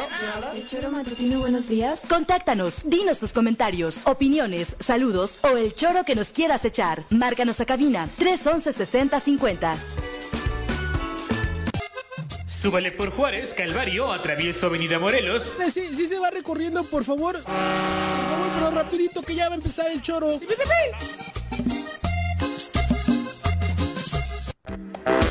Thank you. 8 con 30 de la mañana, gracias por continuar con nosotros. Eh, por supuesto, saludos a quienes se siguen comunicando con este espacio, particularmente a eh, raíz de estos comentarios. Dice María Poblano que a Madrid es eh, ideal, Juanji, para mandar a Cuau, que ella vota porque lo mandes a, a Madrid y ¿Yo? no a París. No, uh -huh. y a París también, ¿eh? Hay para un... que no tenga problemas con el idioma, tal vez. Pero si es políglota. ¿Sí? Maneja la lengua, cabrón. Eso me han dicho. ¿eh? Raúl Arredondo dice, coincido, Eso cada día que pasa estamos peor Sin que el día anterior y todo gracias a este gobierno opresor. El día martes estuvimos manifestando el repudio hacia el golpe del gobierno estatal y federal en el caso del fiscal. Soldados de la Marina estuvieron tomándonos fotos a ciudadanos que estuvimos por ahí, porquería, ¿Dónde? porquería de gobierno y de personas que lo dirigen, Sí, hubo un grupo de ciudadanos, ¿no? Que. Raúl, a Raúl Arredondo. En, en Atlacholoya vi, ¿no? Con el- Exactamente. Andraca, Sí. ¿o quién es el abogado, no? Sí, sí, sí. él estuvo Ahí los vi. encabezando a los abogados, ¿no? Sí. 8 con 31. Vamos ahora a saludar a Jesús Zabaleta Castro. Es tiempo de decir la verdad conforme es en sí misma. José María Morelos y Pavón, 1812. Memorias y olvidos. Una mirada a la historia estatal y nacional con Jesús Zabaleta. Muy buenos días, Jesús. ¿Cómo te va? Buenos días, Viridiana, Juan José, José, Carlos. Hola. ¿Qué tal? Cuéntanos. ¿Qué Amigo, te pasó? Hoy, ¿cuál es el tema? Eh, de hecho, son varios temas eh, y quiero iniciar por eh, lo que escuché en días pasados. En Y este no son, espacio. por- no son alusiones personales, sino alusiones a la patria. Ok. Y estando en el mes que corresponde, por esas alusiones a la- las precisiones a tres amigos eh, que en sus espacios dijeron algunas barbaridades. Mm. Y comienzo por mi amigo José Iturriaga de la Fuente. Virgen. José Narciso Iturriaga de la de la Macarena. No, no, no es Porfirio Díaz quien eh, da el grito por primera vez el 15 de septiembre, la noche del 15 de septiembre, para honrarse a sí mismo por ser el día de su cumpleaños, que lo fue. Es el proceso largo que se da a partir de que primero Ignacio López Rayón planteó en 1812 la conmemoración de- del Día de la Independencia y lo mismo que la conmemoración de- del cumpleaños de Hidalgo y de Allende. Esto lo plantean los principios constitucionales, que es uno de los documentos base para eh, eh, llegar a la, a la promulgación de la Constitución de Apatzingán, eh, donde también colabora Morelos con otro documento del cual hago referencia enseguida. Fue el 30 de abril de 1812 que por primera vez hay un registro del planteamiento de que la ceremonia de la independencia se celebre el día 16. Posteriormente, el 13, el 14 de septiembre de 1813, eh, José María Morelos y Pavón en Chicingo presentó el documento que conocemos como Sentimientos de la Nación y en uno de sus artículos plantea justamente lo mismo, eh, solemnizar el 16 de septiembre. Esos son los primeros registros, pero vale decir, de, escritos, vale decir que justo el, en mil- 1812, eh, en Huichapan, que pertenece ahora al estado de Hidalgo, el propio Ignacio López Rayón, acompañado de, de Andrés Quintana Roo, hicieron la primera celebración de la independencia nacional, del inicio de la independencia nacional, con un desfile militar la mañana del 16 de septiembre de 1812. Fue el primer acto conmemorativo físico.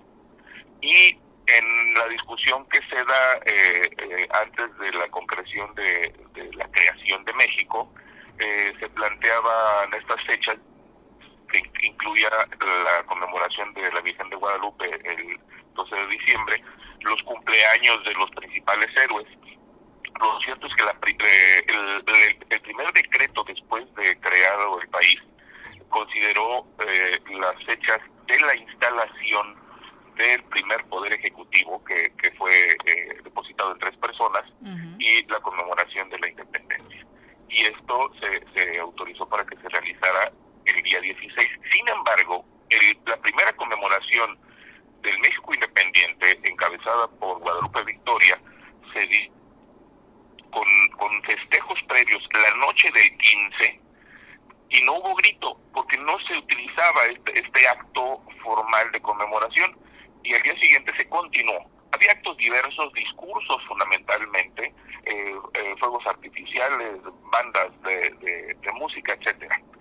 Y a quien corresponde realizar por primera vez la conmemoración de- del, grito la noche del 15 de septiembre es Antonio López de Santa Ana. Así es que no se trata de Porfirio Díaz, sino es mucho tiempo antes que Antonio López de Santa Ana conmemora el grito como tal, trasladándolo a la noche del 15, un tanto por ser más propicio para una fiesta que implicaba cenas de gala, y otro tanto porque se, se, se adujo también en su momento que Santana no era precisamente un hombre que madrugara mucho. Esto es para dar un primer comentario. Los, los segundos comentarios tienen que ver con, el segundo y el tercero tienen que ver con comida. Eh, no, no es la, la, la ciruela de Cuernavaca la que se utiliza para las conservas. Y, y hay que hacer primero una curación de la ciruela conservera, que así se le llama, y que debe tener cierto grado de maduración. Si uno pone a, a cocer las ciruelas de Cuernavaca, se despedaza. Entonces, eh, Fernando Hidalgo, que planteó este tema de, del dulce de ciruela como parte del menú patrio, eh, le, le propongo que revise el recetario porque hay que incluir ciruela conservera, que en Morelos hay mucha y es por supuesto de temporada y, y no es precisamente para septiembre que la encontramos. Eh, l- lo otro, eh, nuestro amigo eh, Castillo, eh, Chef Castillo, Tony. dijo una barbaridad también, Antonio. Es mi amigo, pero hay que decirlo. Es, es un despropósito plantear que el maíz debe estar al dente para preparar el pozole. Es un concepto de cocina eh, europea que no tiene que ver con que el maíz revienta. Que se A mete con la cualquier señora que placenta, hace pozole le dices que debe estar el maíz al dente, te manda al demonio. El pozole debe reventar para estar en su punto. Entonces, eh, por alusiones a la patria, la patria grande y la patria chica, hice este comentario. Pero eh, quiero recordar a un personaje brevemente que... eh, es Juanji no tienes nada. Este, No, ah, nosotros no le hemos cagado. Pero es que si Juan José habla, dice un despropósito. Ah, todo en él es un despropósito. Voy a poner una referencia breve a- ¿Qué dijo? Su risa es lo que dio risa. Eh, hago referencia breve a Ignacio de la Piedra, un personaje interesantísimo de la independencia eh, que nació en Tepecuacuilco y se trasladó a Puente de Ixtla antes del inicio del movimiento. Era un hombre adinerado que tenía tiendas de, de- de diversos insumos en Tepecuacuilco, hizo lo propio en Puente de Ixtla, llegó a tener la tienda más importante del lugar y es un hombre que se ganó, fue un hombre que se ganó la confianza de la gente de, de Ixtla, de los ixtlecos, y llegó a ser electo presidente municipal, alcalde de, de Puente de Ixtla antes del movimiento independentista. Cuando estalla el movimiento, él de sus, con sus propios recursos financió parte del mismo, con armas, con alimentos, eh, y una de las cosas destacadas que él hizo fue rescatar la imprenta que Agustín de Iturbide había ordenado se comprara en Puebla, pero que a los encargados de hacerlo, eh, al ser perseguidos, se les ocurrió dejarla abandonada en el actual territorio morelense, cerca de, de Puente de, de Cuernavaca. Y lo que hizo Ignacio de la Piedra con recursos propios y él mismo fue recuperar la imprenta y trasladarla a Iguala, donde se habría impreso el, el plan del mismo nombre, con el que se levantaría en armas Agustín de Iturbide ya en términos de, su, su proceso de, de independencia. Y por su participación en la independencia, Ignacio de la Piedra fue perseguido tanto por eh, insurgentes, que no lo veían bien por su estatus económico, eh, como por eh, realistas. Y siendo perseguido por, por ambos bandos, tuvo que ocultarse en la hacienda de San Salvador Miacatlán, por, protegido por hacendados, y después en la hacienda de Santa Rosa 30. El hombre fue sometido a un juicio, de hecho tengo el, eh, copia del juicio que encontré por casualidad en el Archivo Histórico del Estado de México, ya tengo un ensayo listo para ser publicado, eh, fue, fue reivindicado mediante el juicio y sirvieron como testigos en este otros, con su firma autógrafa Vicente Guerrero y Nicolás Bravo, respaldando el patriotismo de Ignacio de la Piedra. Y eh, concluyo diciendo que en esta reivindicación del personaje, eh, posteriormente fue electo prefecto de Cuernavaca, es decir, fue electo eh, con una figura que equivalía a la de gobernador, un gobernador eh, independiente del poder central en el Estado de México. Este personaje es fundamental para entender parte de este proceso de varios actores que participaron en el movimiento independentista. Y termino con lo siguiente. Mañana en Jojutla tenemos el primer día del encuentro de crónica del Estado de Morelos. Eh, habrá cronistas de todo el Estado. Eh, será un intercambio de conocimientos, de experiencias, de visiones y también cuestionarnos qué es lo que necesitamos hacer para contribuir a la salvaguardia de la memoria histórica de nuestros municipios y de nuestro Estado. Mañana en Jojutla el encuentro de crónica del Estado de Morelos a partir de las 10 de la mañana en el templo parroquial de San Miguel Arcángel de Jojutla, justo dentro del templo. eh, tuvimos las facilidades otorgadas por el administrador parroquial, eh, que está involucrado y muy interesado en el tema, obviamente eh, con una convocatoria del Ayuntamiento de Jocutla, de Crónicas de Macusac y de la Sociedad para el Patrimonio Cultural. Tuvimos un, un exitoso coloquio sobre fiestas tradicionales del Estado de Morelos y estos dos días, viernes 22 y sábado 23 de septiembre, realizaremos el encuentro de Crónica del Estado de Morelos, abierto al público, por supuesto. Perfecto, muchas gracias, Jesús. Que tengan buen día a los cuatro. Hasta luego. Si nos piden derecho de réplica, se los vamos a dar, ¿eh? Obviamente. Y yo tendré mi derecho de réplica. No, pero con una los- tienes, los- los hechos Con una tienes. Y lo- las- las- los tres temas fueron tres barbaridades de mis amigos. Ay, sí, mis amigos. Qué bueno, cabrón, que son amigos tuyos. Buenos días. Juan José es mi amigo. ¿Sí? ¿Y yo Se nota el aprecio, ¿Yo se qué? nota, se nota. El, el asunto Ahora, es con si- si no creer en mí, quien da la opinión técnica especializada es doña Rosario en términos culinarios. Tu mamá. Así es que... Es ella la única que confía en ti en vida. términos culinarios, cabrón. Bueno, Ah, buenos Zabaleta. días, Jesús. Un abrazo. Bien. Saludos. Abrazo. 8 con 42, volvemos. Los héroes vuelven al choro después del corte.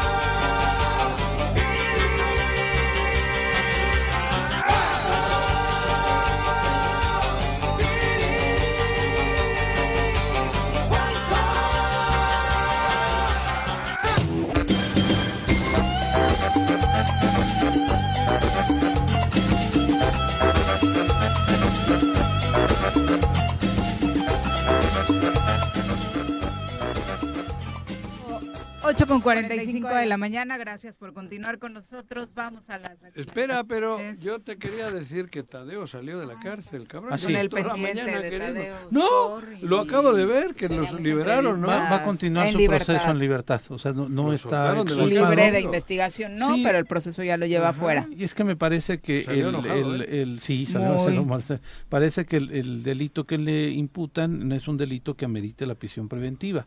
Y Joder, lo este, extraño es que no lo hayan llevado a Tlachol- a- Al Moloya. no, no, al altiplano no. Entonces va a continuar su proceso desde la libertad. Tiene que ir a firmar cada 15 días. Ujú. Tuvo, me parece que no puede salir del país. O sea, tiene el ciertas pasaporte, restricciones. toda la Exactamente. cosa. ¿no? Es Bueno, eso. pues Pero sí, salió ayer en la noche, aproximadamente a las nueve y media de la noche. ayer, ¿no? Exactamente, sí. Bueno, pues por Ujú. mi parte, digo, le felicito, tiene suerte de poder estar fuera y defenderse. Sí, así es. ¿No? Sí. Vamos a las recomendaciones literarias. Leer es comprender. Date un tiempo, libera tensiones y estrés. Piérdete de la realidad y expande tu mente. Recomendaciones literarias con Benjamín Nava. ¿Cómo te va, Benja? Buenos días. Excelente jueves, Viri, Pepe, Juanjo, Carlos. Hola. Ahora que toca. ¿Qué toca? Un atender una, una este reclamo también. ¿De Jesús No, no reclamo. Zabaleta? No, no, es lo que estaba pensando. Dije, a ver si no soy entre los tres, que me, me haga una precisión histórica, ¿no? Ay, Estaría Jesús, bien. ¡Qué Yo horror! no te- yo creí que se iba a meter con la ginecóloga. Con los de la plaza. De la placenta, cabrón. O sea, que no sería extraño que se metiera en las cuestiones Porque literarias también, ¿verdad? Eso de que la placenta es porque el hombre tal, el espe... No, puta, yo decía, va a ver. Bueno, en este caso es que atendemos el... el- no, no son reclamos, es una aclaración de Verónica García Guerrero, que es una asidua radioescucha del Choro Matutino. Me dijo, no, este, yo estoy en contra de lo que dijeron los dos, de que no había producción literal, este, biografías o este, novelas sobre las mujeres de la, De de la independencia, Ah, de la de la independencia, sí, Entonces, razón. Ella, Verónica García Gu- Guerrero, es autora del libro Leona Vicario por el anhelo de libertad. Y es una gran ves- amiga nuestra. Claro Ese que libro sí. en colaboración con otra gran amiga Sí, y colaboradora Leticia. de este programa, Leti Rodríguez. Leti Gutiérrez, Gutiérrez, perdón. Gutiérrez Benítez. Que orgullosamente Entonces, trabaja con nosotros. Sí, claro. al- el asunto es que el libro no está eh, impreso, es- lo pueden encontrar en PDF eh, con ese nombre, por el anhelo de libertad y justicia en México. Es un libro dirigido a niños Con la historia biogra- de Leona con la historia de Leona Vicario y quedó también de pasarme una lista de otras mujeres este, de la independencia. Entonces, en- este libro es una gran aportación porque Leona Vicario, aparte de que fue la primera periodista de México, sí, a ver si no hay, no tengo una incorrección histórica. otra vez, Eh, Uno ya está llamar- temblando aquí con lo que dice. Uno ya se pone a temblar antes. Entonces, nada. ahí está la, la invitación a leer eh, no, Leona no, Vicario no, por el, anhelo de libertad y justicia en. México de Verónica García Guer- Guerrero. Ah. Por el anhelo de libertad y justicia en México. Entonces, Que es una, una- serie, venga nada más como acotación, que Sí. creo que editoriales, incluso los presupuestos estatales o federales que hay para la impresión de libros, deberían apostarle más, ¿no? En su momento sí hubo una apuesta para hacer el libro de Emiliano, la historia de Emiliano Zapata Ah, de pues que pequeño, también- también lo que es tienen. maravilloso, sobre Sí. todo para este acercamiento de los niños con nuestros héroes, ¿no? Y en el caso de Leona, por supuesto, sería maravilloso y de muchos otros personajes. Eh, que pues es una gran aportación, de aunque Verónica recordemos que, que Benjamín la vez pasada nos decía que esta reivindicación tenía que ver con, con la forma en la que en, en el discurso histórico se eliminó la participación de la mujer en, en el, tanto en la lucha de independencia como en la sí. revolución. Se borró de la historia y creo que es necesario reivindicarlo porque eh, no, no seríamos el país que somos sin la gran participación de las mujeres. Exactamente, que son lideresas por antonomasia. Entonces, sí, al- al- recuerda a tu, a tu comentario, Viri, este libro fue publicado en 2020 por el Consejo Editorial de la Cámara de Diputados, de la sexagésima cuarta legislatura. Entonces, eh, dice, no platicó Verónica porque tuve la oportunidad de platicar con ella personalmente. Este es, es un gran esfuerzo también para gestionar, porque los mismos instancias oficiales no son muy tan de, no es de ma- facilito, mano no es suelta, facilito, ¿eh? claro. Entonces, es, este, esa es la Y más invitación. cuando se trata de controvertir la historia oficial. Ah, sí. Sí, so- y sobre todo mujeres, porque sí batallaron. Y precisamente tienen el libro de Emiliano, que es sobre la infancia. Y este libro, por otra característica literaria, está escrito en primera persona. O sea, Leona nos platica su historia, o sea, les platica a los niños y tiene unas ilustraciones muy padres. se puede lindas. disfrutar en, en PDF. Ojalá que lo podamos encontrar alguna vez en este. En Impreso. impreso, ¿no? Y, y en otro tema, en otra sugerencia literaria, ya está a la venta la novela Las batallas de Micael. Dice Muchas el subtítulo. Ah, verdad. Es, aquí es el lanzamiento mundial en el Choro. Sí. Déjenme les digo, ¿eh? Muchas, Déjenme muchas les digo. Aquí está la. Las batallas de Las Micael. batallas de Micael. Es una interpretación Una sobrenatural y literaria. Exacto, una novela de su servidor. Es una sobre la coincidencia de los tres sismos, Ujú. 85, 17 y 22. Y es, es la historia, porque me, me atrajo la historia de las apariciones de San Miguel Arcángel en Europa y en México. Que aquí en. México tenemos un santuario grande que es en San Miguel del Milagro, Tlaxcala. Ujú. Y bueno, aquí para no ir tan lejos, también en parroquia, bueno, de las tantas bar- parroquias que hay en México, en San Miguel de Acapancingo, que por cierto ya están iniciando ayer, iniciaron la, no- eh, la novena para la- el festejo el del 29. 29. Que se Así es que es, bien. es la invitación. Por causa de fuerza mayor, quiero, yo- quiero yo pensar, hoy iba a ser la presentación en Jojutla, me imagino que nuestro amigo Juan Ángel Flores este, nos va a cambiar la fecha. No-. Ah, a lo mejor por eso me la cambiaron. Seguro. Quiero pensar. pero tengo la confianza de que próximamente, pero ya está a la venta. eh, la ¿Dónde ventaja, lo encontramos? eh, este libro ya va a estar a la venta en Mercado Libre. Ay, Lo pueden padre. encontrar ya en Mercado Libre con el nombre nada más la batalla, las batallas de Micael tiene un precio accesible. Este, el ejemplar impreso, Hablas de los tres temblores, la coincidencia en Sí, septiembre, las fechas, todo, el A por ver, desde un enfoque en el que dice hay una hay una este frase de, del, psico- del psicoanalista este Carl Jung que dice que el alma es por naturaleza religiosa. Entonces el libro, ya me lo han preguntado, el libro no es religioso, el, el libro es un enfoque sobrenatural desde la perspectiva, dice, hasta el más ateo tiene alma cuando se va a morir, o tiene un- una desgracia, ¿no? Dice, ay Diosito, ¿qué más? No, No, una expresión muy... no. Bueno, la gran mayoría, habrá unos que No, que no. ¿El Pero es bueno, es una, es una visión también este, psicológica, ¿no? La psique es una... Más que religioso, un don espiritual, Espiritual, yo, ¿no? exacto, Sí, más también. eso. ahí. Ay, por eso me por encanta eso. Viri, porque Sí. me precisa No, sí, el dato, ya- exacto, ya me así. poniendo nervioso. Ya, Espiritual, sí. ya, ya me ibas a hacer una, estabas- no, una carta aclaratoria. No, te iba a meter una chinga ahorita. Ajá. No. Cállate Pero, que ver, no. pero Cállate ese, que... ese tema es muy chistoso, digo, el 19, el martes, Todo el Ah, mundo sí, andaba con el. Jesús en la boca y Sí, Un baboso que casi- dijo que venía un sí. temblor de Es que nueve tú que ves esas cosas. Pero sale en el. Face, No, no, en el no, Twitter, por Dios. la X esta. Oye, pero por lo que leo mezclas otros temas. Habla aquí parte de la descripción del libro que las respuestas a estas eh, interrogantes sobre el sismo eh, que todos nos estamos haciendo también van aderezadas en este libro con cuestionamientos alrededor de la crisis de inseguridad, la descomposición social, política y medioambiental por la que está atravesando Sí, el porque es el contexto social, político, económico y de seguridad pública, de violencia en el que Y estamos. que nos ¿no? está Entonces, atravesando a todos. me Sí, Es encanta. el y trae otros, mariposa. sí, y que trae otros fenómenos ¿Cuántos libros personales. Ahorita ya están a disposición de mercado. No, ¿a no, cuántos? ¿cuántos has Ah, inscritos, 12. Con los 12. pero son, ya es el 13. Este es el 13. 12, 13, Juan. Y el 14 es... Era la porra maravillosa que sonaba cuando Juanji entraba al estadio, con esa lo recibía. Pues, no, No hay peor. mejor sello de la No casa. digo, Qué no hay mejor creatividad, capo. la- qué Así, va- así van a decir capo. también cuando el próximo mes este, el Choro presente una sorpresa en sugerencias literarias. Eso. Esa es, esa es otra historia aparte que En la biblioteca vamos a Juan presentar José de la Juan ¿o José. Ajá. De la, de la biblioteca privada. Si ya tiene auditorio cuau que no tengas una biblioteca. Ahí te pueden recibir con Juanji. esa porra. Hay que presentarlo ahí. Pues ahí está. Bueno, felicidades. Gracias, gracias a la disposición. ¿eh? Mercado Libro. En línea, te metes y lo Sí, compras. en- Mercado Libro Mer- le ponen las batallas de Micael, que por cierto Micael es el nombre en hebreo de San Miguel Arca- San Eso. Miguel quiere decir Micael. Micael, que quiere decir prácticamente quien como Dios, que es el grito de guerra de San Miguel. O sea, tiene toda su mitología.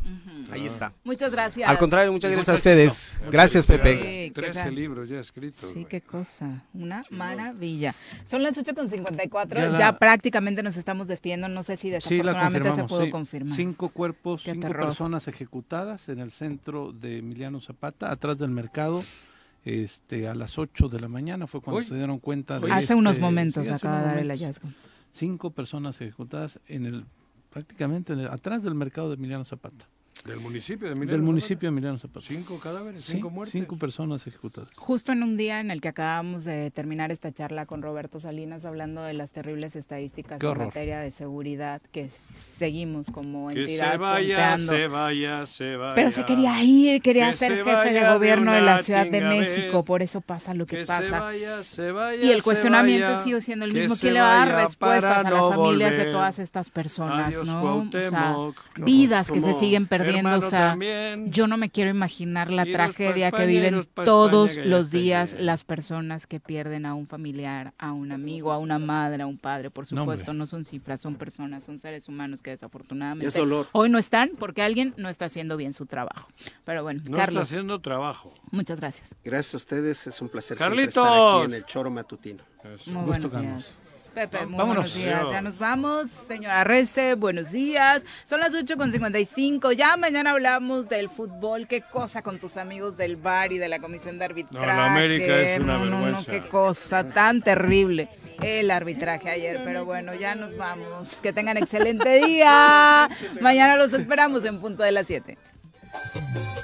¡Uy! ¡Se acabó! Pues así es esto. Esta fue la revista informativa más importante del centro del país. El Choro Matutino. Por lo pronto, el Choro Matutino. A bailar el Choro Matutino. a gozar. El Choro Matutino. Se va a acabar.